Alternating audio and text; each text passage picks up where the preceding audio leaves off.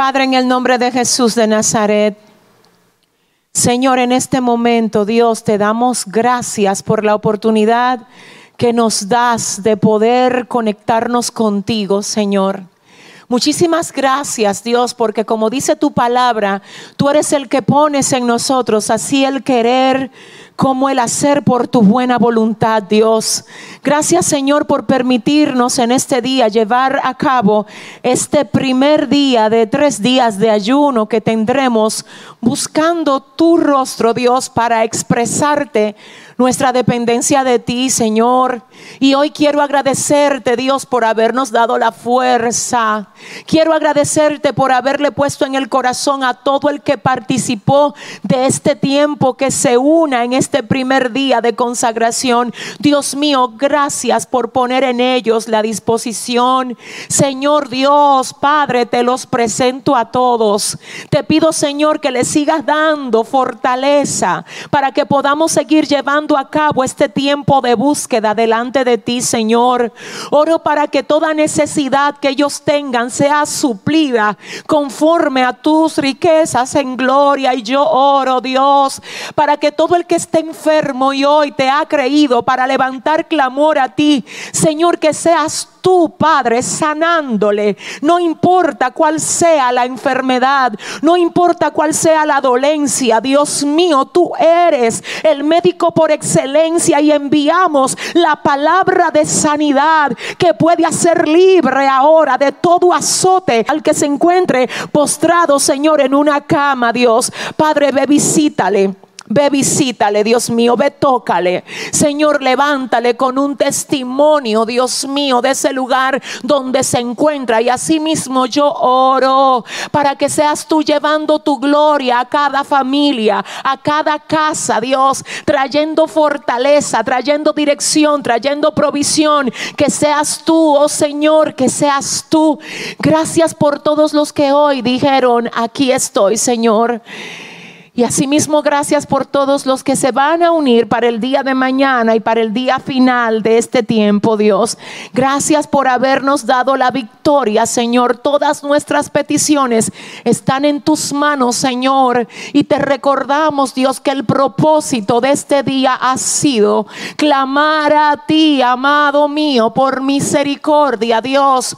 Oramos por misericordia, Dios mío. Reconoce la voz de tu pueblo en medio del caos, Señor. Padre, mira la tierra y ten misericordia de los hijos, aleluya. Y las hijas, Dios, que tienes aquí, Señor, que son propiedad tuya, Dios, a quienes tú hiciste y formaste, Padre, reconóceles la voz, porque tu pueblo hoy, tu pueblo hoy clama a ti por misericordia, Señor. Clama a ti, Dios, aleluya, para que tú te apiades, Dios, para que tú paralices la plaga para que tú sanes al hombre, Dios, para que tú perdones nuestros pecados, para que tú, Dios, aleluya, oh Señor, tengas misericordia de cada uno de nosotros. Gracias Espíritu Santo de Dios. Ahora te presentamos este tiempo de estudio, Dios mío. Padre, glorifícate, Señor, y edifica el corazón de tus hijos en la tarde de hoy. Haz que esta palabra corra llevando esperanza, llevando entendimiento de ti, Dios, a todo el que la reciba, Señor. Hazlo, Dios, y a ti, solo a ti, te vamos a dar toda la gloria y todo el honor en el nombre de Jesús. Amén y amén. Sean todos bienvenidos a este tiempo de estudio de la palabra del Señor de hoy, lunes 23 de marzo que precisamente es el primer día de tres días de ayuno y oración que hemos que hemos sentido de parte del Señor que tenemos que llevar a cabo como pueblo de Él que somos. Agradecemos a todos los que hoy se han unido y a los que han de permanecer unidos hasta el día miércoles 25. Quiero por favor pedir de todo corazón a toda esa gente que se está uniendo que no deje de enviarnos su petición. Queremos orar por usted, queremos orar por su familia, por su necesidad. Sabemos, como dijimos en el día de ayer, que el brazo de Dios no se ha cortado y que su oído no se ha agravado para escuchar el clamor de sus hijos. Acerca de esto también dice la palabra que el Señor, el Señor no despreciará jamás un corazón contrito y humillado. Creo que es tiempo de humillarnos y de buscar el rostro del Señor como nunca antes para que Él tenga misericordia de cada uno de nosotros. Y bueno, el tema de hoy, del estudio de hoy, como saben, nosotros hemos estado llevando una serie que tiene como tema la similitud de Dios, ¿verdad? En lo que son algunos animales de la palabra del Señor, como se nos presenta, por ejemplo, con el caso del león. Estudiamos como primera parte lo que fue el león, luego vimos la similitud que el Señor hace entre lo que son sus hijos y las águilas. También estuvimos hablando de las águilas. Luego tuvimos por aquí al pastor Robert Toribio desarrollando un tremendo estudio acerca de la importancia de ser mansos como palomas, pero prudentes o astutos como la serpiente. Y todos estos estudios están ya disponibles ahí para todos ustedes, para que aprovechen estos días de cuarentena, de, pausa en la casa, ¿verdad? Y puedan como que recibir todo esto que sabemos que va a ser de mucha bendición. Pero hoy, por orden del Señor, vamos a hacer un paréntesis dentro de esta serie para tocar un tema que sé, yo sé, que está siendo latente ahora en la mente y en el corazón de muchas personas que quizás dirán, pero si Dios es bueno, ¿por qué Él no impide que ciertas cosas acontezcan? Si Dios es bueno, ¿por qué no nos evita el dolor? Y hoy precisamente a la luz de la palabra de Dios, que es nuestra base, que es nuestra plataforma para poder comunicar las verdades del Señor, vamos a estar desarrollando este importante tema que vuelvo a decir, tiene como título, si Dios es bueno, ¿por qué no nos evita el dolor? Y precisamente este es uno de los temas que también hemos desarrollado en nuestro más reciente libro que tiene como título, que sé que ya muchas personas que ven nuestras transmisiones ya lo tienen a mano. Este tema lo desarrollamos en nuestro más reciente libro que se llama Reconstruye con los pedazos. Así es que hoy, además de la Biblia, sobre todo, ¿verdad? Vamos también a estar usando este material que el Señor nos dio la oportunidad de desarrollar y que esperamos en el nombre de Jesús que hoy les sea de muchísima bendición a cada uno de ustedes. ¿Y cómo vamos a hablar de Dios, verdad? Yo quisiera iniciar diciéndoles a todos ustedes que no hay un concepto que pueda abarcar todo lo que Dios es. Así es que cuando nos preguntamos, ¿puede Dios ser definido? La realidad es que Dios no puede ser definido del todo, no hay forma de definirlo.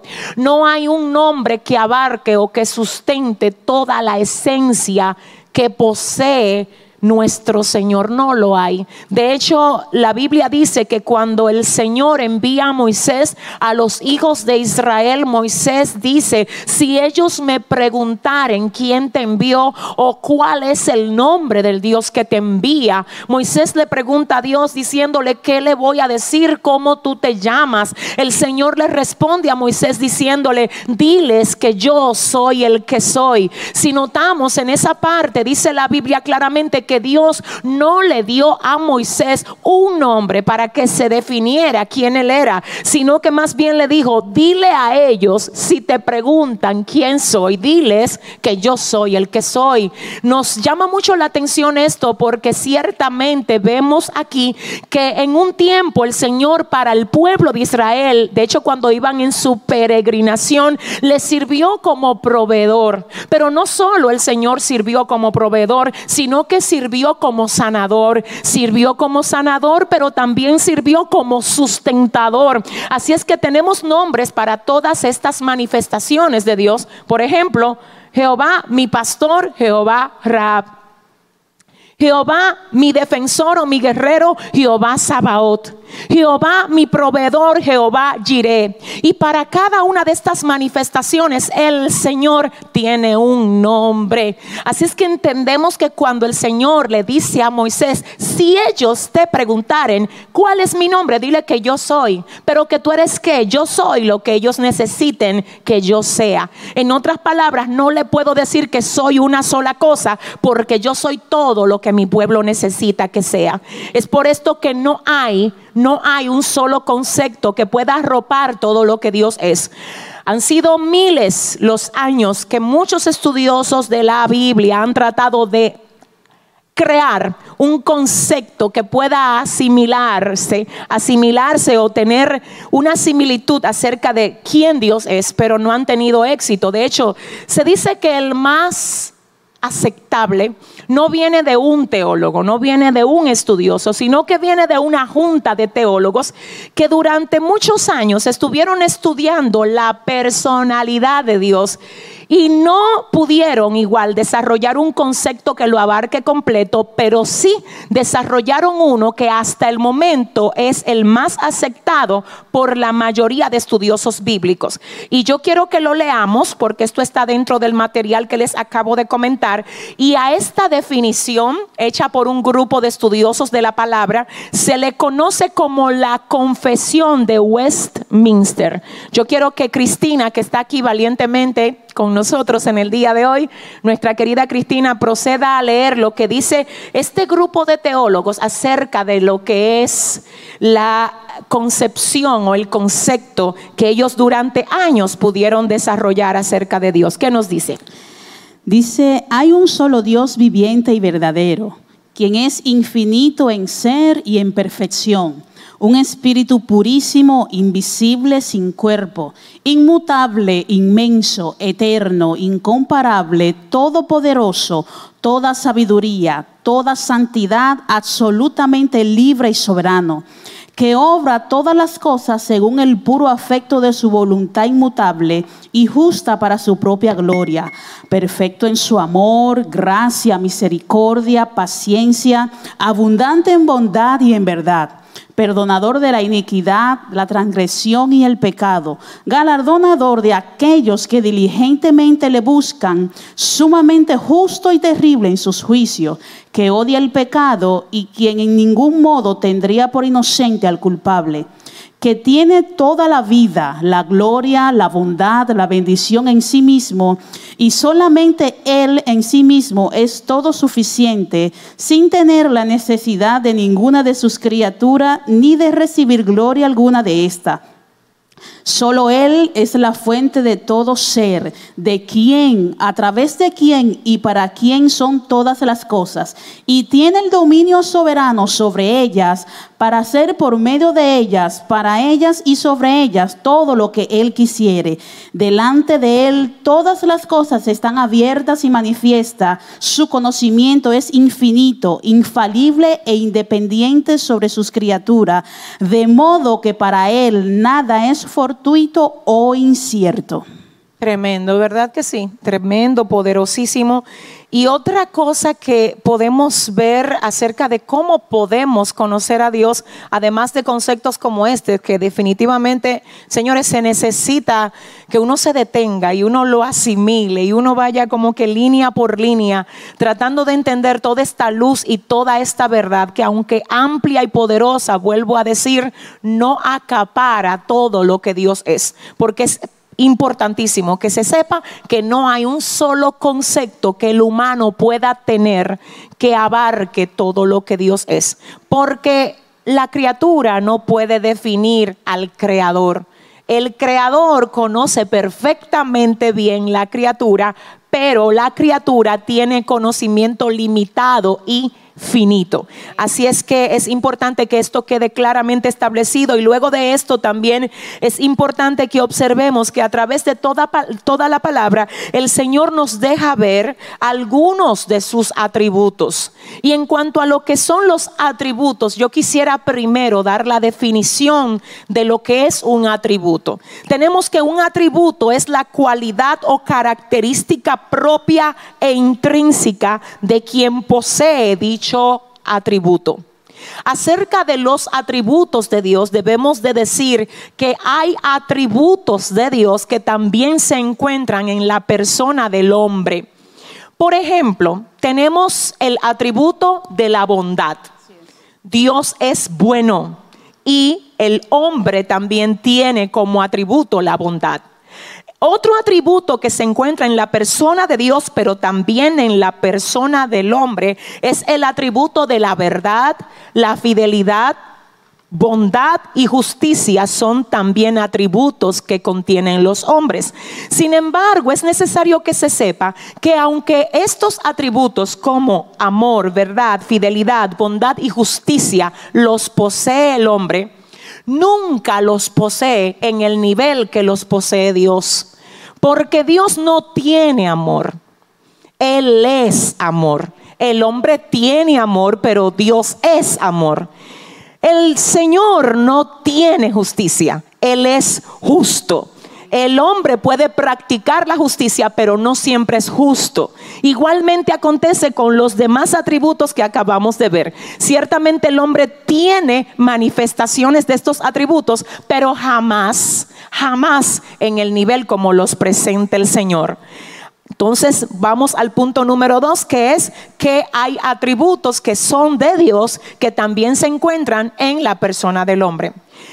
Pero hay atributos que son de Dios y solo de Dios. ¿Como cuáles? Por ejemplo, estos. Omnipresencia, omnisciencia, o omnisapiencia también, ¿verdad? Omnisciencia o omnisapiencia. Y también está la soberanía.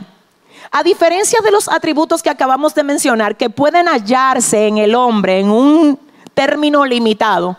Estos últimos tres, que son omnipresencia, omnisciencia y soberanía, solo los posee el Señor. El hombre no los posee.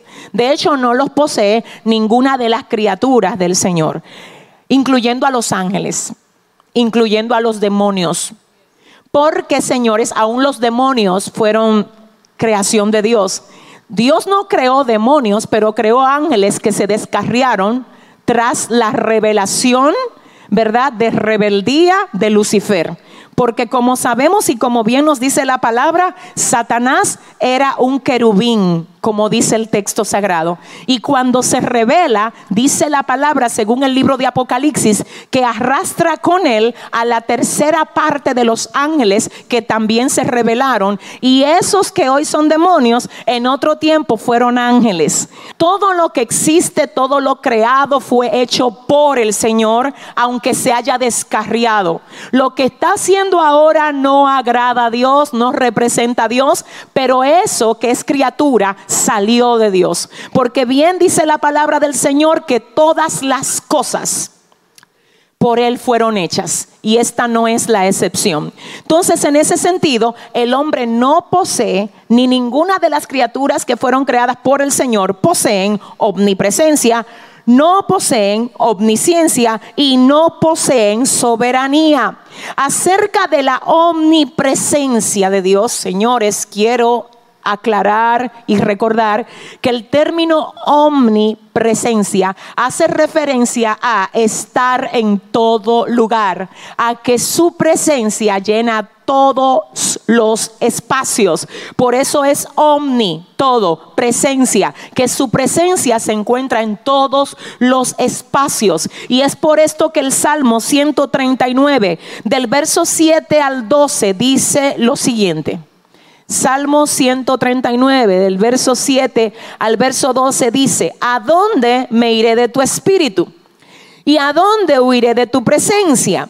Si subiere a los cielos, allí estás tú. Y si en el Seol hiciera mi estrado, he aquí, allí tú estás. Si tomara las alas del alba y habitar en el extremo del mar, aún allí me guiará tu mano y me asirá tu diestra. Si dijeres ciertamente las tinieblas me cubrirán, aún, aún la noche resplandecerá alrededor de mí. Aún las tinieblas no encubren de ti y la y la noche resplandece como el día. Lo mismo te son las tinieblas que la luz. Y la primera parte de este pasaje dice, ¿a dónde me iré de tu espíritu? ¿Y a dónde huiré de tu presencia? Si subiera a los cielos, allí estás tú. Y si en el Seol hiciere mi estrado, hmm, he aquí, allí tú estás. ¿Qué significa esto? El salmista dice, no hay un lugar donde tú no estés. Tú estás en todos los lados. Y cuando Él expresa este sentir, esta sapiencia que tiene, entendiendo que Dios ciertamente está en todos lados, está en el cielo, está en la tierra, está detrás del alba, está en la noche, está en el día, Dios lo llena todo y Él dice, ¿cómo huyo de ti? Siento a Dios aquí tremendamente. ¿Cómo huyo de ti? Dice el salmista. ¿Cómo me escondo? Si no hay un lugar donde tu ojo no me alcance. Si yo no tengo forma de engañarte. Si tú me conoces y aún conociendo las averías que hago, los errores que cometo, las veces que me equivoco, porque mientras me equivoco tú estás ahí, porque tu presencia lo llena todo, ¿cómo me escondo de ti? ¿Cómo me escondo? Aleluya. ¿Cómo me escondo cuando puedo esconderme del hombre, pero de ti no? Cuando puedo engañar al hombre, pero a ti no, Señor, ¿cómo me escondo? Y creo que esa es una de las cosas que hoy el Señor quiere que nosotros también consideremos. No hay nada de ti que Dios no sepa. No hay nada de ti que el Señor desconozca. Aún tus errores más profundos, lo que tú no le quieres comunicar a nadie, Dios lo sabe de ti. Aún tus secretos que nadie sabe, Dios sí lo sabe. Dios sabe todo de ti. Y aún sabiendo todo de ti, te ama como tú eres.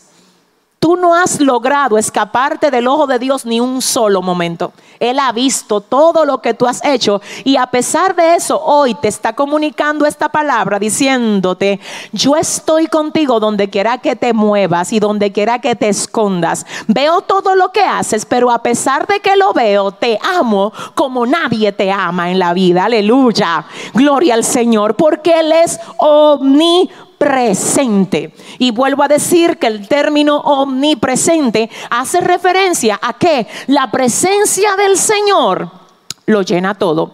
Esto está avalado y quiero que usted vaya notando, por favor, amado y amada que ve esta transmisión, el pasaje de cada uno de los puntos. La omnipresencia del Señor está avalada por muchos pasajes, pero nosotros estamos tomando como referencia el Salmo 139, versos 7 al 12, para presentar la omnipresencia del Señor. Seguimos con el otro atributo que solo está en Dios. Recuerden que ya vimos dos grupos de atributos. Hay algunos que lo tiene el hombre, pero lo tiene en un, en un nivel limitado. Aunque lo tiene, sí, es bueno, presenta amor, presenta justicia, pero limitado. Sin embargo, lo que es limitado en el hombre no es limitado en Dios.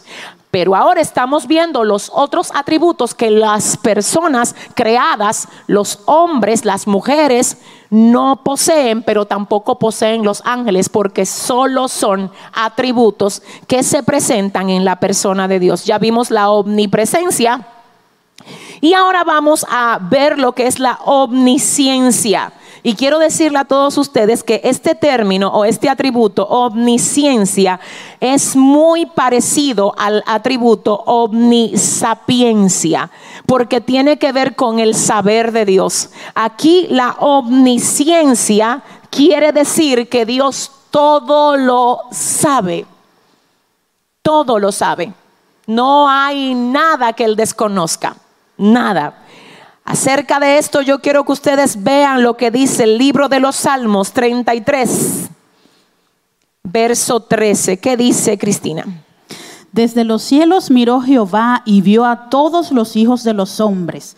Desde el lugar de su morada miró sobre todos los moradores de la tierra. Vamos a ver eso otra vez. Desde los cielos miró Jehová y vio a todos los hijos de los hombres desde el lugar de su morada miró sobre todos los moradores de la tierra. Me llama la atención eso, Porque fíjese esto, dice claramente el pasaje, Salmos 33, 13, desde los cielos miró Jehová y vio a todos los hijos de los hombres. Desde el lugar de su morada miró sobre todos los moradores de la tierra.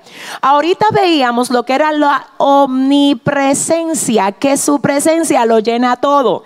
Pero ahora me dice que Él es omnisapiente y que Él es, oye bien, oye bien iglesia, oye esto, que Él es omnisciente. ¿Qué significa esto, pueblo del Señor?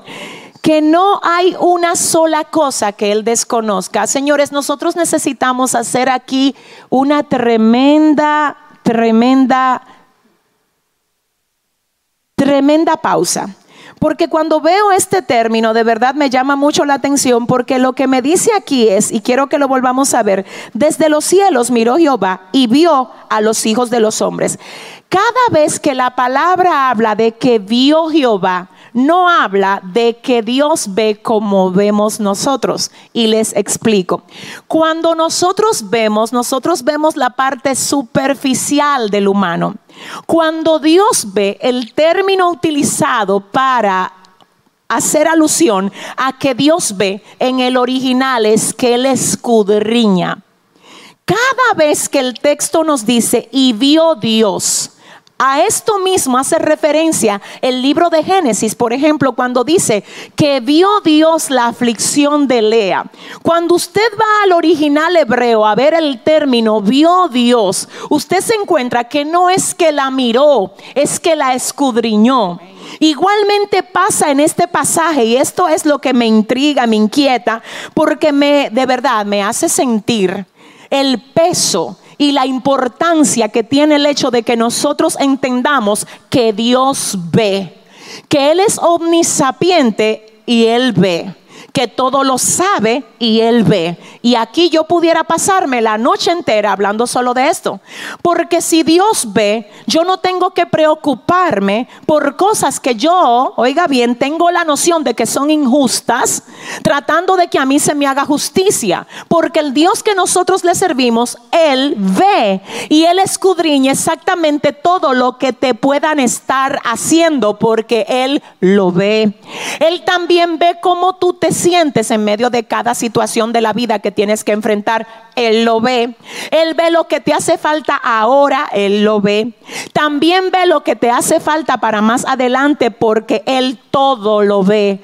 Y el salmista aclara y dice, desde los cielos miró. Y yo quiero que ustedes me permitan sustituir esta palabra por el original porque si lo hiciéramos dijera, desde los cielos escudriñó Jehová. Ay, no, Dios mío.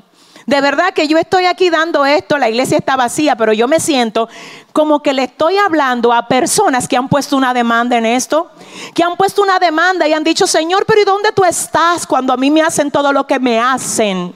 Señor, ¿y por qué tú no me resuelves esta situación si tú todo lo puedes y todo lo sabes? Yo tengo que aclararte hoy que a mí me mandó Dios a llegar a tu casa a través de, esta transmisión, a llegar a tu lugar donde te encuentras ahora a través de esta transmisión y decirte que el Señor te manda a decir que no te porque Él todo lo ve. Desde los cielos miró Jehová y vio a todos los hijos de los hombres. Es decir, que Dios no solamente ve a las personas que le sirven y a los que están en las iglesias, Él lo ve a todos a todos los hijos de los hombres, a los inconversos, a los que todavía no se han entregado a Él, pero luego se van a entregar, a los que en un tiempo le servían y luego se apartaron. Él los ve a todos, porque desde los cielos miró Jehová y vio a todos los hijos de los hombres, desde el lugar de su morada, miró sobre todos los moradores de la tierra. Esto está fuerte, Cristina. Omnisapiencia omnisciencia, todo lo sabe. Ay, no, no, no, no, no. Nuestro conocimiento es limitado, el de Dios es ilimitado. Y el Señor dice, estoy mirando ahora mismo cómo se ve tu vida en el presente. Pero también vi cómo se veía en el pasado. Y por si tú no lo sabías, ya yo llegué a tu futuro, dice el Señor. Tú no sabes lo que trae el futuro para ti, quizás iglesia que oyes esto. Pero el Señor hoy te dice, yo sí sé. Yo sí sé lo que te espera en el futuro porque ya yo llegué a tu futuro. Él es omnisapiente, es omnipresente y además es soberano. Acerca de la soberanía de Dios, el libro de Isaías capítulo 46, verso 10 al verso... Bueno, vamos a iniciar desde el 9, ¿verdad, Cristina? Yes. 9 y 10, vamos a ver qué dice. Dice, yo soy Dios y no hay otro Dios. Y nada hay semejante a mí que digo, mi consejo permanecerá y haré todo lo que quiero. Mm, soberano. ¿Qué significa el término soberano? Yo quiero decirles a todos ustedes que el término soberano se traduce de la siguiente forma, que Dios es absolutamente, absolutamente capaz de hacer todo lo que quiere, como quiere, con quien quiere, cuando quiere, y nadie le puede decir qué haces. Yo quiero volver a repetir eso. El término soberanía solo se le puede implicar a Dios en el término correcto. Si alguien más se ha hecho llamar soberano, eso es algo absolutamente incorrecto. Porque usted puede ser señor o mayordomo o jefe, pero no soberano. El único ser soberano es el Señor, porque el término soberanía se traduce como que Dios es capaz de hacer todo lo que quiere, como quiere, cuando quiere y con quien quiere, y nadie le puede decir qué tú haces. Ahora bien, ¿qué pasa? El hecho de que el Señor sea absolutamente soberano y que sea el ser absolutamente supremo y que todas las cosas estén bajo su dominio, no implica que, oiga bien, y quiero aclarar esto, no implica que por causa de su esencia y por causa de quien Dios es, haya cosas que Dios no la haga. Y quiero hablar hoy acerca de cosas que Dios, a pesar de que es soberano y hace lo que quiere, como quiere, cuando quiere, con quien quiere, hay cosas que Él no la hace. ¿Por qué no las hace? Porque están en contra de su carácter. Él es soberano y puede hacer lo que quiera y nadie le puede preguntar por qué lo hiciste, pero dentro de su soberanía y su supremacía hay cosas que Él no va a hacer. ¿Por qué no las va a hacer? Porque no corresponden al carácter de Él. Así es que en ese sentido yo quiero que ahora veamos esas cosas que Dios no hará por causa de su carácter. Tenemos número uno, Dios no puede hacer nada que vaya en contra de su propia esencia o de su propio carácter, como acabamos de decir. Y esto según el libro de Números, capítulo 23, verso 19, ¿qué dice? Dios no es hombre para que mienta, ni hijo de hombre para que se arrepienta. Él dijo y no hará, habló y no lo ejecutará. Dios mío, Padre, tremendo. Tenemos entonces para hablar de cosas que Dios no hace, porque no las hace, ¿Y por qué no las hace? Porque Él es soberano y hace lo que Él quiera, sí, pero Él no hace aquello que esté en contra de quien Él es. Qué elección. Dios no hace aquello que es contrario a lo que Él es. Y ese es el choque que tenemos nosotros a veces, que proferimos una cosa y hacemos otra. Sin embargo, Dios revela quién es Él, que es verdad, y no miente porque Él es verdad. Aleluya. Y quiero volver a hacer énfasis en esto que dice, Dios no puede hacer nada que vaya en contra de su propio carácter. Entonces dice números 23, 19, Dios no es hombre para que mienta, ni hijo de hombre para que se arrepienta. Él dijo y no hará, habló y no lo ejecutará. Él dijo y no hará, habló y no lo ejecutará, aquí tengo que volver a aclarar algo que también continuamente nosotros nos disponemos a comunicar. Y es que a veces hay personas que dicen, Dios me habló y yo estoy esperando que lo que Él me dijo se cumpla.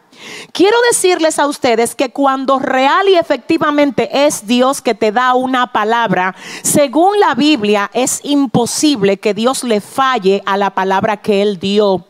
Ahora muchas personas dirán, pero si Dios me habló, ¿por qué no se cumplió lo que Él dijo que yo iba a recibir? Déjame decirte algo, todas las promesas del Señor están condicionadas a la obediencia. Cada vez que Dios dice que va a hacer algo con nosotros, está poniéndole una condición a nuestro servicio a su persona, a su obra y a nuestra integridad hacia Él. Les explico. Cuando el Señor le dice a Abraham, sal de tu tierra, sal de tu parentela, de la casa de tu padre y vete a la tierra que yo te mostraré y haré de ti una nación grande y te bendeciré. Fíjate cómo le dice, sal deja, suelta y cuando tú hagas tu parte, yo entonces voy a hacer de ti una nación grande. Estudiemos esto por un momento. Si Abraham recibe la palabra y dice, Dios me dijo que va a hacer de mí una nación grande, pero él no sale de la tierra que Dios le dijo que salga. ¿Tú crees que Abraham iba a ver cumplirse la promesa de Dios en el lugar donde él estaba? No. Y si se quedaba ahí no la veía cumplirse, ¿quién falló?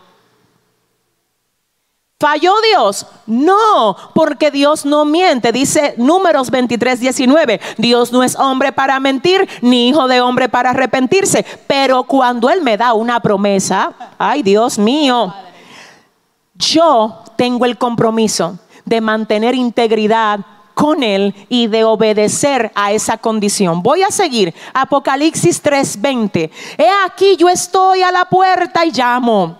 Si alguno abre, yo entro y ceno con él. Señor, mira, yo quiero que tú me bendigas. Sí, ábreme que quiero bendecirte.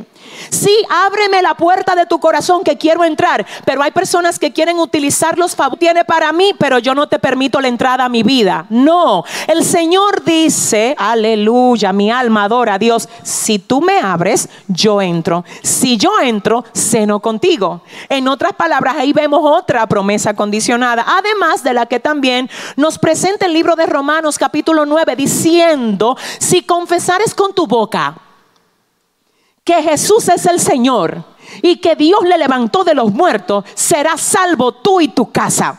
¿Por qué no dice, aleluya, mi alma adora a Dios, tú y tu casa se van a salvar? Ese es el deseo de Dios. De hecho, el deseo de Dios es que todos procedan al arrepentimiento y que nadie se pierda. Pero ¿por qué todos no van a proceder? Porque no todos quieren confesar a Jesucristo. El Señor claramente dice, si tú confiesas con tu boca que Jesús es el Señor, y que Dios le levantó de los muertos, será salvo tú y tu casa. Señores, por favor, dejemos de estar tratando de usar a Dios como un salvavida. Dios no es salvavida tuyo ni mío. Dios es el ser supremo que merece respeto, que merece honra de sus criaturas, que nos creó para la gloria de su nombre y no para gloria nuestra. Por eso dice el Salmo 100, verso 3, reconoced que Jehová es Dios él nos hizo y no nosotros a nosotros mismos. Pueblo suyo somos y ovejas de su prado. Nosotros somos el tipo de criatura de Dios que nos buscamos las consecuencias y después queremos culpar a Dios de lo que nosotros mismos no, nos provocamos. Entonces el tema de hoy es, si Dios es bueno, ¿por qué no nos evita el dolor? Y vamos a seguir viendo esto. Yo estoy en el punto de decir que Dios es soberano, ¿verdad Cristina? Soberano. Y ya explicamos lo que es soberanía y también explicamos los puntos acerca de la persona de Dios que no se realizan, no se efectúan en Dios porque Él no procede contrario a lo que su carácter es. Y vimos que lo primero que pasa con el Señor es que Él no miente. Bendito Dios. Entonces yo espero y oro al Señor que me ayude a dejar claro hoy a través de su palabra en tu corazoncito, mi amor, que si algo no se ha cumplido, que se suponía que se debía de cumplir para este tiempo según lo que Dios te dijo, no fue Dios que falló. Es que posiblemente tú te moviste de la posición donde te encontrabas en el momento que se te dio la promesa. Pero no importa que te hayas movido, porque hoy el Señor te hace el llamamiento y te dice, vuelve a mí. Mis brazos están abiertos para recibirte. Ven, vuelve.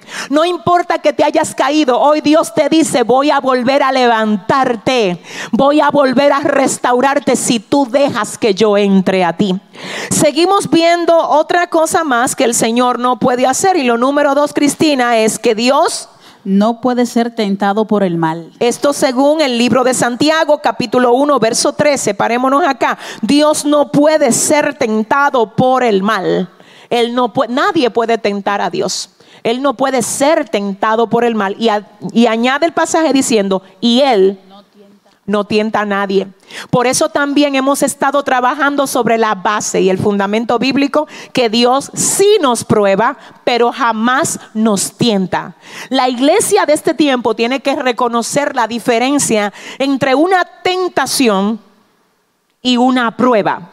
La tentación te incita al mal, te provoca para que tú avances hacia el mal. La prueba es un proceso permitido por el Señor, es un acontecimiento que revela lo que hay dentro de nosotros y que cuando todo está bien no queda expuesto, sino que queda expuesto a través de la prueba. Por eso también vimos lo que dice el libro de Deuteronomio cuando el Señor le habla al pueblo diciendo, acuérdate cuando te probé en el desierto para saber lo que había en tu corazón para que quedara revelado lo que había dentro de ti en medio de la prueba. Porque cantas bonito, toca pandero bonito, habla bonito, conoce la Biblia, pero déjame ver en medio de la prueba lo que hay dentro de ti. La prueba expone lo que hay dentro. La tentación invita a pecar. Por eso dice el libro de Santiago capítulo 1 verso 13 que el Señor no puede ser tentado por el mal y que no tienta a nadie. Veamos lo que dice. Dice, cuando alguno es tentado, no diga que es tentado de parte de Dios, porque Dios no puede ser tentado por el mal, ni él tienta a nadie. Muy bien, así es que lo otro, ya vimos lo primero, señores, quiero como que, porque quiero que usted sepa que esto es un estudio, no una predicación, ojalá lo esté logrando. Cosas que Dios no hace porque están en contra de su carácter. Número uno, no miente, ya vimos el pasaje que lo avala. Números 23, 19. Número dos, no puede ser tentado por el mal ni tienta a nadie, Santiago 1, 13. Y lo número tres o lo tercero es que Dios no puede forzar a nadie a amarlo. Dios no puede forzar a nadie a amarlo. Ay, aleluya. ¿Sabes algo? Si Dios forzara a las personas a amarlo, Cristina, todo el mundo fuera cristiano, todo el mundo fuera bueno, todo el mundo le sirviera a Dios. Pero si, si servir a Dios es un tema de force, ese servicio no es auténtico. De hecho, Albert Einstein dijo en una ocasión que si nosotros le servimos a Dios solo por miedo al castigo o por amor a la recompensa, nuestro servicio no es auténtico. Algo tremendo. Entonces, entonces, ¿por qué nosotros debemos amar a Dios? Señores, la Biblia dice que Él nos amó primero. Y sería bueno, muy bueno, preguntarse, ¿por qué Dios me amó a mí? Porque si nosotros solo vamos a amar a Dios por lo que Él da y no por lo que Él es, tenemos que analizar por qué Dios nos ama a nosotros cuando yo no puedo darle nada a Él. En otras palabras, tenemos que definir y discernir muy bien si lo que nosotros sentimos por Dios es amor o es interés. Mm. Porque sentir amor no es, no es caerle atrás a lo que alguien te puede dar, es amarlo por quien Él es. Y yo creo que esta es la generación, ay Dios, a la que el Señor le está diciendo, ámame. Aprende a amarme aunque las cosas no salgan como tú quieres. Ámame, aunque la respuesta mía para ti no llegue en el momento que tú la esperabas. Ámame, aunque te saquen del trabajo. Ámame, aunque todo se vuelva gris en tu mundo. Aprende a amarme. Dice la palabra que en una ocasión, quiero que usted oiga, muchos comenzaron a seguir a Jesús, no por quien Jesús era, sino por los panes y los peces que él daba. Y él luego de darse cuenta de esto dice, ustedes me buscan a mí por panes y por peces, porque ustedes no mejor entienden que yo soy el pan que descendió del cielo. ¿Por qué mejor ustedes no entienden y comprenden que el que come del pan que yo le doy no tendrá hambre jamás? Oh, tengo que decir con mucho respeto que si a usted para Dios mantenerlo dentro de la iglesia y dentro del servicio a Él, Él tiene que continuamente darle regalito, caramelito, porque si no usted se va y se enoja con Dios. Usted es una persona que no ama a Dios. Usted está interesado en lo que Dios da y no en lo que Dios es. Y estoy hablando ahora en el nombre de Jesús para que tú entiendas que una de las razones por la que Dios permite que pasemos por prueba es para que quede revelado quién lo ama, por quién Y quien solo siente interés por las cosas que Él provee. Espero que esta palabra te haya edificado, pero muchísimo. De verdad que tengo un reto porque esto se va a tener que convertir en una serie, casi ya, bueno, de hecho nos quedan unos cuantos minutos que yo espero que el Señor me permita aprovechar porque estamos trabajando sobre la base de, si Dios es bueno, ¿por qué? ¿Por qué no nos evita el dolor? Así es que vamos a continuar y yo acabo de decir que Dios no puede forzar a nadie a amarlo. A nadie, Dios no va a forzar a nadie a amarlo.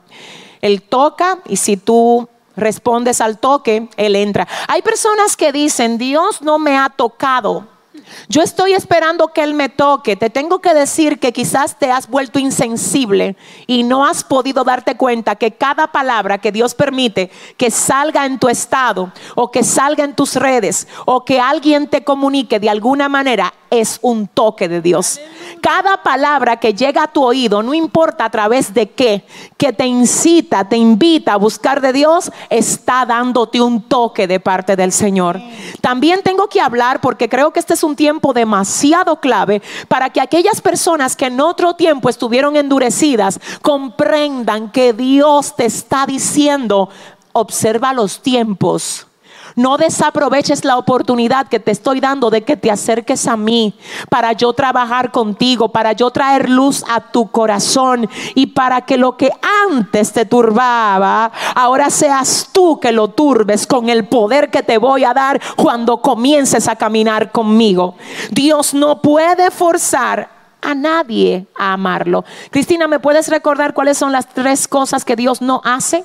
Número uno, Dios no puede hacer nada que vaya en contra de su propio carácter. Número dos, Dios no puede ser tentado por el mal. Y número tres, Dios no puede forzar a nadie a amarlo.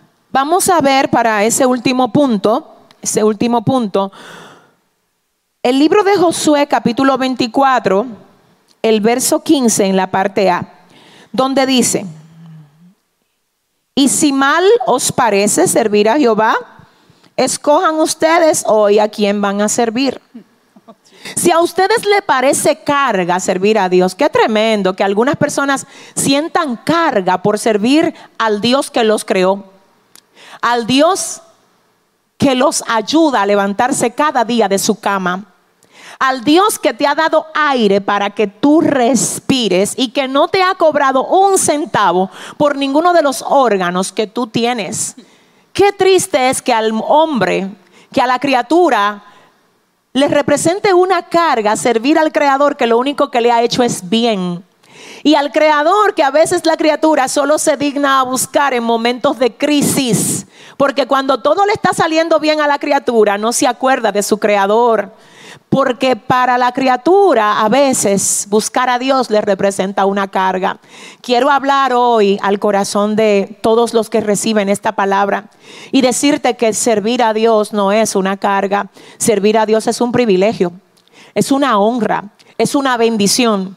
No por lo que Él da, sino por quien Él es. Porque cuando Jesús llega a tu vida, es que hay un cambio y hay un nuevo amanecer para ti. Dice aquí la palabra del Señor, si mal os parece servir a Jehová, escojan ustedes a quién van a servir. Pero dice Isaías 1:19, oh my God, si quisieras hoy y oyereis, comeréis del bien de la tierra. Eso, eso está tremendo. Si ustedes no me quieren servir, dice Josué 24:15, sirvan a quien ustedes quieran pero después no se quejen por la consecuencia. Le voy a decir algo, mire. Da mucha tristeza ver cómo en tiempo de angustia y de crisis muchas veces el hombre en vez de mirar a Dios se va detrás de los ídolos. O se va detrás de los brujos, de los hechiceros, se va detrás de los adivinos. en vez de ir donde Dios. Entonces Josué dice, no importa a quienes ustedes quieran mirar, yo ya tomé una decisión. Y yo vengo a hablar con gente valiente que a pesar de que no tiene a muchos en su casa siendo cristianos con ellos, ellos han dicho, yo le voy a servir a Dios. Y no importa quién de mi casa no le quiera servir, yo decido servir. Aquí Josué dice que yo y mi casa serviremos al Señor, pero Josué era cabeza de familia. Y obviamente sabemos que como cabeza de familia él debió de establecer parámetros en su casa. Pero si ese no es el caso tuyo, porque tú quizás no eres la cabeza en tu familia, tú eres la hija, o eres el hermano, o eres el sobrino, y no eres cabeza, igual Dios te dice, voy a bendecir a aquellos que aún en medio de las tinieblas hay, aún en medio de la guerra que tienen en la casa, digan, bueno, aunque nadie quiera servir en mi casa, yo voy a servir a Dios de todo mi corazón. Y eso fue exactamente lo que hizo Josué. Y luego el Señor dice, bueno, los que no me quieran servir, que no me sirvan, está bien. Pero dice Isaías 1.19, pero si ustedes quieren oír, si ustedes hoy se disponen a oír, si dejan la rebeldía y se disponen a oír, si dejan la inteligencia que tienen y comienzan a entender que yo estoy por encima de su inteligencia, porque a veces la inteligencia que el hombre posee, y quiero explicar esto, lo endurece. Porque a todo le aplica una ciencia, una lógica, un saber humano. Y ese saber humano a veces hace que el corazón se le ponga rígido y se le endurezca. Entonces hay personas que hoy Dios le dice, yo estoy por encima de lo que tú crees que conoces y de lo que tú crees que sabes. Estoy por encima de todo lo que tú crees que has alcanzado. Yo soy el ser supremo, soberano, altísimo. Y si tú quisieras hoy dejar la rebeldía, y si quisieras hoy atender a mis preceptos y comer del bien que yo tengo para ti, pues yo te recibo, dice el Señor. Porque Dios no puede, dice lo número tres, no puede forzar a nadie a amarlo, pero tampoco desecha a Dios un corazón contrito y humillado. humillado. Entonces, finalmente tenemos aquí, pero ¿cómo podemos ver la bondad de Dios en el sufrimiento. Porque ya vimos, Cristina, que Dios no hay un solo concepto creado por los humanos que pueda definirlo. Vimos que el concepto que más se acerca a lo que es una expresión del saber de Dios fue realizado por un grupo de estudiosos bíblicos, ya lo vimos. Vimos que hay atributos que están en la persona del hombre y en la persona de Dios. Vimos también que hay ciertos atributos que el hombre no posee, que son solo propiedad de Dios. Y vimos que hay cosas que a pesar de que Dios es soberano, Él no las va a hacer. Pero la pregunta que queremos responder aquí es, pero ¿cómo podemos ver a ese Dios soberano que todo lo sabe, que todo lo puede? ¿Cómo lo podemos ver en medio del sufrimiento? Y aquí venimos con esto. Si Dios es bueno, ¿por qué no nos evita el dolor? Antes de responder a esa pregunta, yo quiero que todo el mundo le quede claro esto. Iglesia que escuchas esta palabra, sé que le estoy hablando ahora mismo a pastores que nos han escrito y nos han dado por testimonio que ellos con toda su iglesia están recibiendo del alimento que Dios nos permite desarrollar desde aquí. Para nosotros eso es una bendición muy grande y les hablo a todos los que están conectados ahora, a todos. Quiero que esto quede sellado en tu corazón.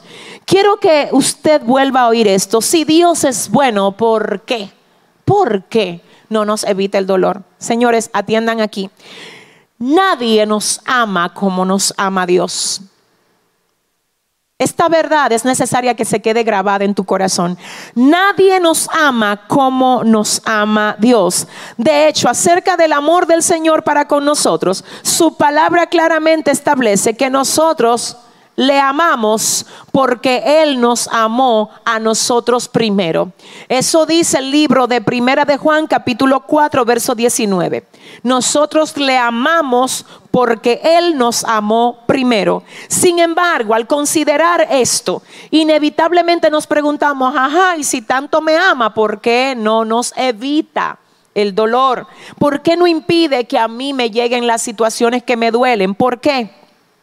¿Por qué Dios permite que pasemos por situaciones dolorosas? ¿Por qué no nos libra de las adversidades tortuosas? Y quiero recordarles que estamos desarrollando uno de los temas que el Señor nos permitió eh, escribir en nuestro más reciente libro que tiene como título Reconstruye con los pedazos. Si Dios es bueno, ¿por qué no nos evita el dolor? Quiero, quiero decirles lo siguiente, miren, así como carecemos de respuesta para llegar a entender muchos de los acontecimientos que tenemos que pasar o que vemos a otros tener que atravesar tomando como base la palabra de Dios, podemos apreciar varias de las causas por las que en ocasiones somos expuestos a dichos acontecimientos. Solo con la base de la palabra de Dios, como dice acá, podemos entender las causas por las que nosotros somos sometidos a ciertos acontecimientos. Y quiero solo que veamos tres de estas causas para cerrar esta parte. ¿Por qué hay cosas que Dios no evita? ¿Por qué? Número uno, número uno, hay cosas que acontecen por el gemir de la tierra a causa de la desobediencia del hombre. Hay cosas que acontecen como consecuencia del pecado original por el gemir de la tierra a causa del pecado del hombre. Entonces quiero que usted sepa que le guste al humano o no le guste, hay una consecuencia del pecado original que venimos arrastrando. Esto fue así establecido en el libro de Génesis capítulo 3, verso 17, cuando el Señor emite la sentencia en contra de la serpiente, pero también en contra de la mujer y en contra del hombre. Consecuencias, no mal. No mal de Dios, sino consecuencia de la práctica del pecado, de lo que fue creado por el Señor, que cuando lo creó, él mismo dijo, y vio Dios que lo que había hecho era bueno porque Dios no creó nada defectuoso. Pero el humano cuando pecó le abrió brecha al pecado y lo que vivimos a veces son consecuencia de ese pecado cometido en el principio. Acerca de esto yo quiero que Cristina nos lea esa parte ahí exactamente que dice, luego del gemir de la tierra por causa de la desobediencia del hombre, es consecuencia del pecado original.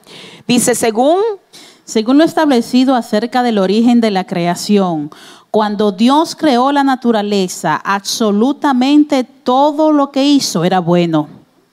Génesis 1.31 dice, Dios vio todo lo que había hecho y vio que todo había quedado muy, pero muy bien. Mm, tremendo. Continuamos entonces con lo que es la sentencia en sí, donde dice, ahora por tu culpa la tierra estará bajo maldición. ¿Qué más dice? Pues le hiciste caso a tu esposa y comiste del árbol del que te prohibí comer.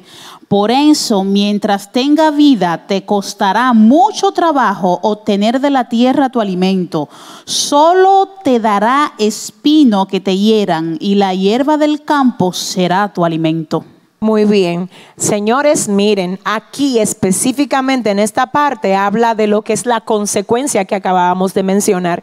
Y señores, por causa de esta consecuencia se producen catástrofes, terremotos, tsunamis, inundaciones, huracanes, tornados, entre otros, que afectan a buenos y afectan a malos.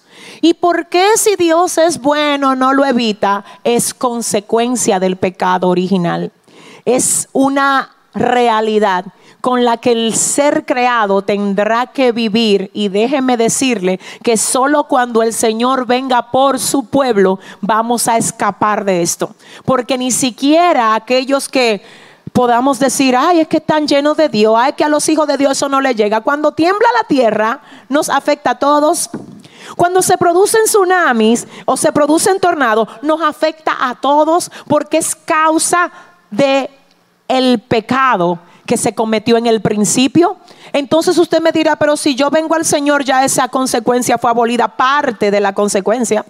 La consecuencia de condenación eterna Ay, Dios mío, tenemos el privilegio de que ya el pecado no se puede enseñorear más de nosotros, pero hay todavía parte de la consecuencia que si se produce o si Dios permite que se desate, no porque Él es malo, no porque no nos ama, sino porque Él es soberano y a veces deja como soberano que el humano le vea la cara a su consecuencia de pecado. Esas consecuencias generales nos afectan a todos y es aquí donde lamentablemente muchas veces hemos caído en el error como líderes de decirle a la iglesia, no te preocupes que tú estás cubierto y a ti no te va a pasar nada malo. Señores, tengamos cuidado con vender este tipo de evangelio.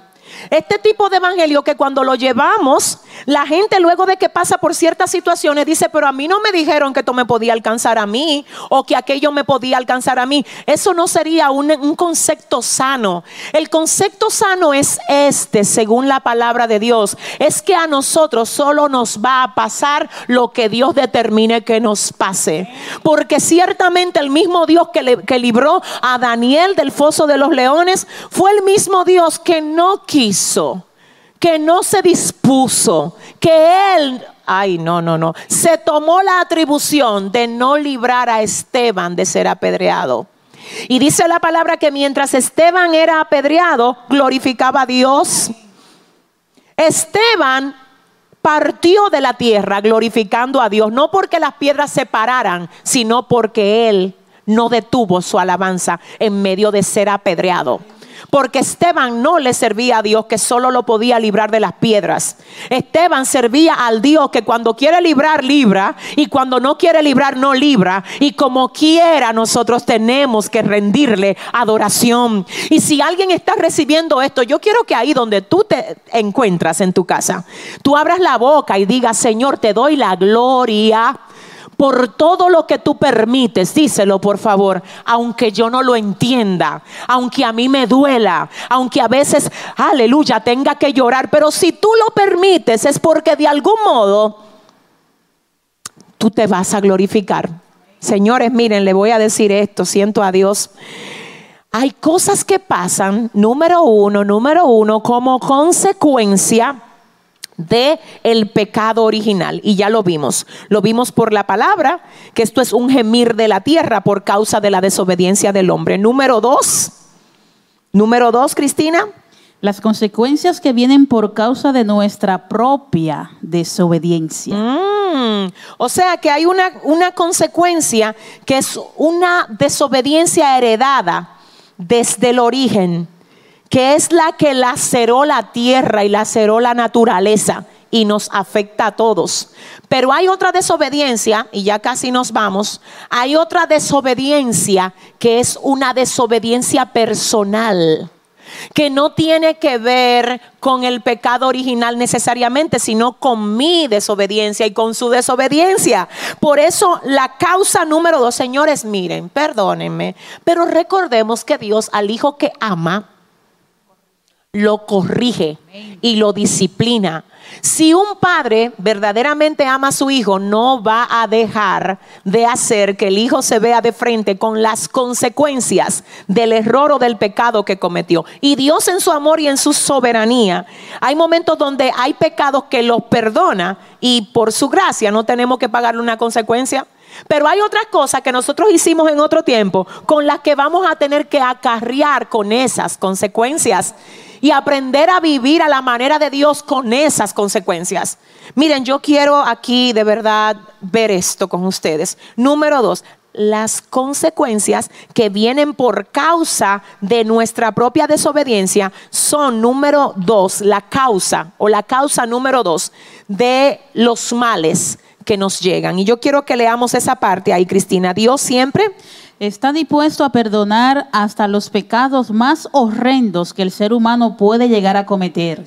Siempre que reconozcamos el error y decidamos apartarnos del mal que hayamos hecho tal como lo establece su palabra en los pasajes siguientes, como dice Proverbio 28, 13, mm. no, le, no le irá bien al que oculta sus pecados, pero el que los confiesa y se aparta será perdonado. Uy, uy, uy, no le irá bien Oigan, señores, esto está tremendo. Dice aquí, no le irá bien al que oculta sus pecados, pero el que los confiesa y se aparta será perdonado.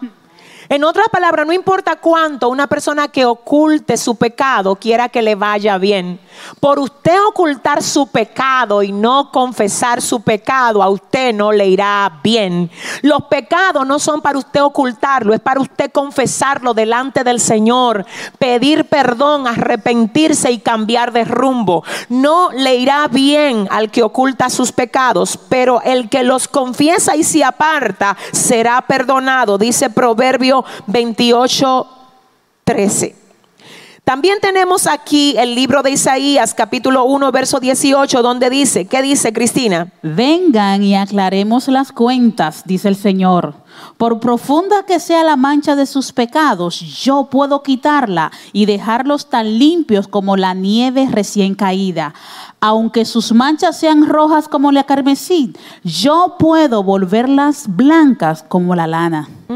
Muy bien. Dios siempre está dispuesto a perdonarnos. Yo quiero hacer esta aclaración. Señores, miren, Dios siempre está dispuesto a perdonarnos, pero un corazón que se revela y dice, no, yo estoy bien, aunque esté mal, que cree que se pertenece diciendo, esta es mi vida, yo hago con mi vida lo que me da la gana, es un corazón que no le va a ir bien. Es alguien, aunque usted lo vea de que sanito y que todo le está, mire, tiene una miseria de alma, porque solamente Cristo da la llenura que el hombre necesita recibir en su corazón. Dios está dispuesto a perdonarnos, pero para que eso ocurra, tenemos que venir a Él, ay Dios mío, reconociendo nuestro pecado, reconociendo nuestra falta. Y la Biblia dice que cuando venimos al Señor reconociendo el pecado y la falta, dice, oh santo, que Él, Él nos va a perdonar por causa de haber confesado tal pecado. Dice además el libro de Romanos 3:23, por cuanto todos pecaron, están destituidos de la gloria de Dios. Y luego finalmente dice, pero Dios muestra su amor para con nosotros en que siendo aún pecadores, ¿qué pasó Cristina? Cristo murió por nosotros. Esto es Romanos 5, 8. Entonces, ¿qué significa esto, señores? Que la manera como yo puedo comprender por qué algunas cosas no dejan de pasar en mi vida, cosas que no son buenas, no es cuestionando a Dios y diciendo, ¿y por qué si Dios es bueno no me evita que yo pase por esto? Es yo diciendo, ¿qué podré yo estar haciendo que traiga como consecuencia esto que estoy viviendo? Oh Dios.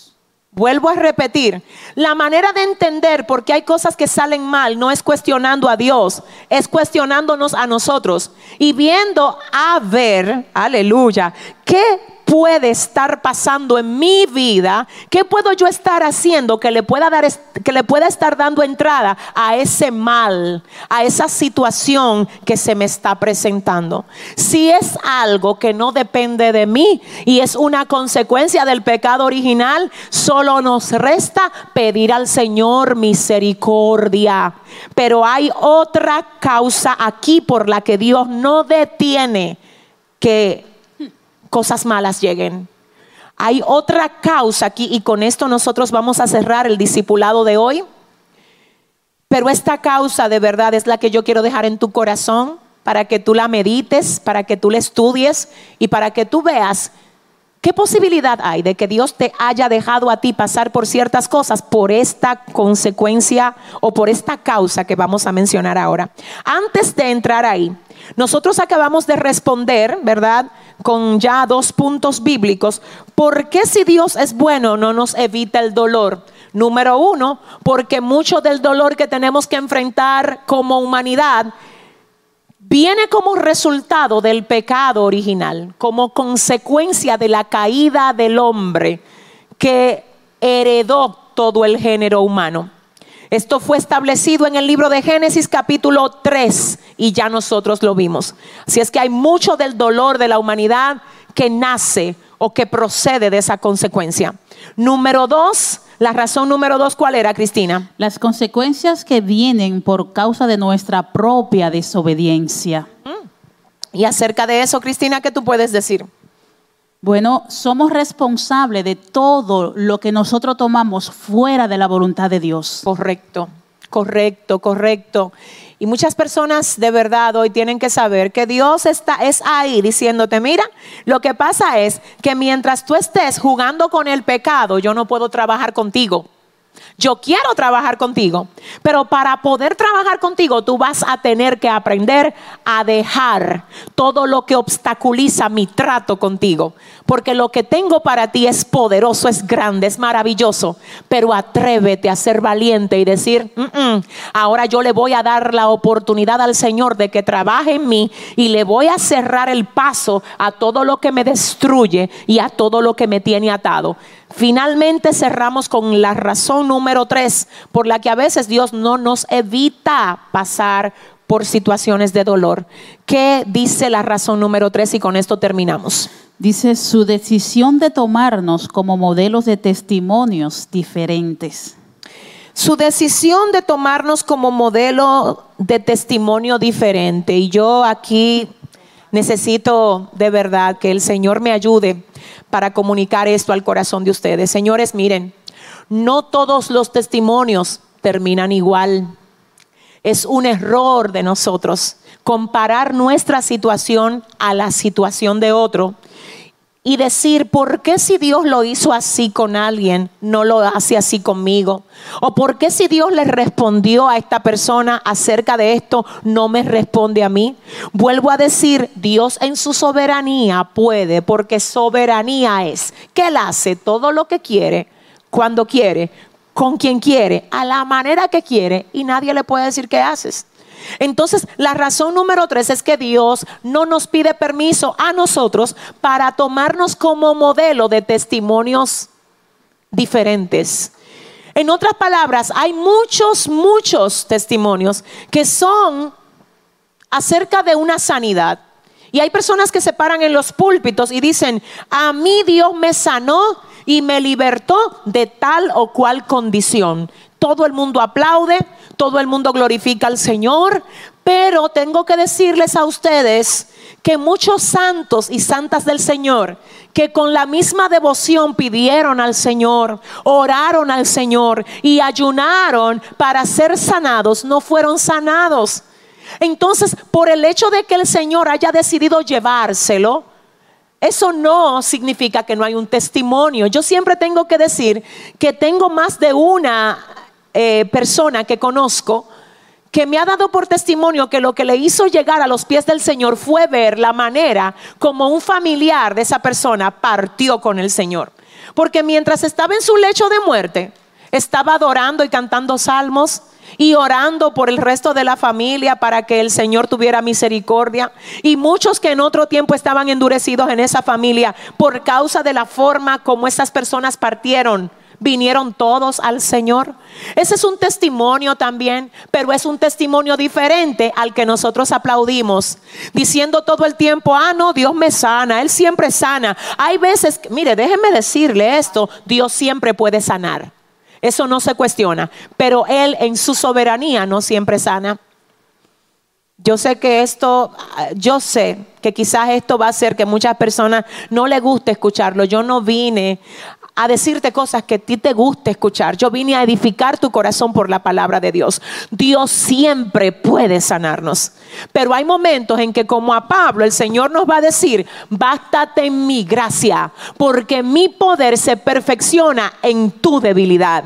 En otras palabras, Dios puede proveerte de tal manera que tú puedas darle a todo el mundo. Sin embargo, hay momentos de que Dios, aún pudiendo hacerlo, ese no será tu testimonio, sino que tu testimonio será otro. Porque tú estás mirando lo que Dios hizo con aquel que le dio un negocio, que le pagó la deuda, que, pero a ti Dios lo va a hacer de una manera distinta. Lo que quiero decirte es, amor mío, que hay veces en que Dios aún pudiendo restaurar, decide no hacerlo. Aún pudiendo sanar, no lo hace. Aún pudiendo abrir, no abre. Porque tu testimonio será, ¿qué pasó contigo cuando la puerta no se abrió?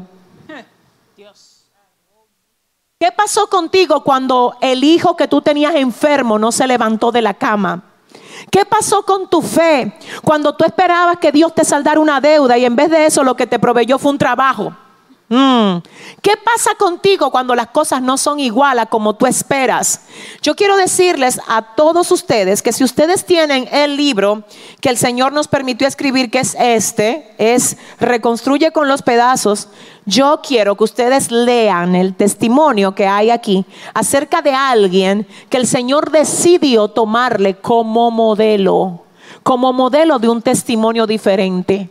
Si tú lo tienes, está en la parte final del capítulo que acabamos de ver ahora, que es exactamente el capítulo 2. Y ya para cerrar, yo quiero solamente, Cristina, que veamos los principios de lo que hemos hablado en la noche de hoy, que están en primer orden, están acá en la página 34, donde dicen principios del capítulo. ¿Qué dice Cristina? Existen características de Dios que en un grado limitado se encuentran también en los seres creados, pero los tributos que en la persona de Dios son perfectos Los e atributos. los atributos que en la persona de Dios son perfectos e ilimitados, en el hombre son imperfectos y limitados. Luego el próximo. Debido a que Dios es inmutable, sus palabras deben reflejar su integridad. Dios no miente y en todos los casos manifiesta su veracidad y cumple todas las promesas que Él hace. ¿Qué dice el número 3? No existe ningún elemento en la naturaleza de Dios que pueda ser tentado por el mal. Y aunque a menudo nos prueba, Él no tienta a nadie, sino que contrario a esto, utiliza su poder ilimitado para ayudarnos a resistir y escapar de las tentaciones a las que somos expuestos. Muy bien, el 4 dice, por orden divino todo lo que acontece en la tierra sigue una secuencia y un orden cronológico, pero para Dios las cosas del pasado son tan reales como si fuesen presentes y las cosas del futuro son tan reales como si fuesen pasadas. Número 5. El hecho de preguntar cómo podemos ver la bondad de Dios en el sufrimiento es como preguntar cómo podemos ver el universo sin un telescopio. Porque tratar de ver la bondad de Dios sin conocer a Dios sencillamente resulta ser imposible. Muy tremendo. Nosotros terminamos diciendo hace un momento que la razón por la que a veces Dios no evita el dolor es porque Él ha decidido hacer de nosotros un modelo de testimonio diferente. Y acerca de esto, Isaías 55.8 dice, porque mis pensamientos y mis acciones están muy por encima de lo que ustedes piensan y hacen. wow. Y algunos puntos finales para hacer esta oración antes de cerrar la transmisión que tenemos acá son, son los siguientes. Estos puntos quiero también que ustedes los reciban en el Señor. El número uno en la página 53 dice, las causas por las que Dios permite que pasemos por situaciones de dolor y angustia muchas veces resultan ser inexplicables. Y el hecho de tratar de buscar respuesta en medio de tales acontecimientos solo nos hace caer en un estado de congoja y lamento, que dice el punto número dos. Poder recibir perdón y restauración de parte de Dios es el regalo más valioso y extraordinario que Él ha otorgado a los hombres. ¿Qué dice el 3, Cristina? El hecho de que en ocasiones tengamos que hacer frente a las consecuencias de nuestros actos pecaminosos constituye una de las formas más efectivas de Dios hacernos recapacitar y arrepentirnos de corazón por el mal que hayamos hecho. Dice el 4, cuando Dios decide hacernos pasar por circunstancias dolorosas, son solo dos las, las alternativas que nos restan. Número uno, o nos desesperamos o aceptamos el accionar de su soberanía. Y finalmente Dios tiene un propósito supremo con cada cosa por la que nos permite pasar, el cual sencillamente sobrepasa por mucho todas, toda nuestra capacidad de entendimiento. Y el que quizás solo podremos entender una vez hayamos llegado a la eternidad. Yo quiero invitarte a que hagas esta oración con nosotros ahí donde te encuentras, por favor. Yo quiero invitarte a que tú sigas conociendo de la palabra del Señor, a que leas la Biblia, a que conozcas los misterios que hay ahí. Porque te tengo que decir que hoy nosotros entramos en una jornada de tres días de ayuno y oración. Y creo, pero desde lo más profundo de mi corazón, que muchas de las peticiones que muchas personas han estado escribiendo, pidiendo que se ore al respecto, serán contestadas. Pero también te tengo que decir que hay muchas cosas que Dios te va a enseñar a ti a cómo sobrellevarlas, cómo sobrellevarlas. Y al final tú vas a ver que te convino más que Dios te enseñara cómo sobrellevar. Que, que, simplemente te cortara eso que, aunque tú no te dabas cuenta, te llevaba al nivel que Él te quiso llevar. Así es que vamos a estar orando, Padre, en el nombre de Jesús. Estamos aquí, Dios. Padre, en humildad recibiendo el consejo que nos has dado en la tarde de hoy, pidiéndote Dios que esta palabra caiga en tierra fértil donde pueda producir el fruto que tú quieres que produzca. Oro Dios, aleluya, para que en tu nombre, Dios, haya luz y entendimiento en el corazón de todo el que hoy vea esta transmisión. Hazlo Dios y asimismo oro para que nos des la fuerza, la capacidad, Padre, la entereza, la gallardía de buscar buscarte con alabanza, pasión, con entrega mañana en el segundo día de ayuno, el miércoles en el cierre de esta jornada. Dios sigue, Padre, poniendo, papá, el deseo y la disposición de corazón en cada uno de tus hijos. Padre, gracias porque hoy nos has instruido y síguenos dando cada día más conocimiento de ti a través de tu santa y perfecta palabra, Señor. En el nombre de Jesús, amén y amén. Dios te Será hasta la próxima. Bye bye.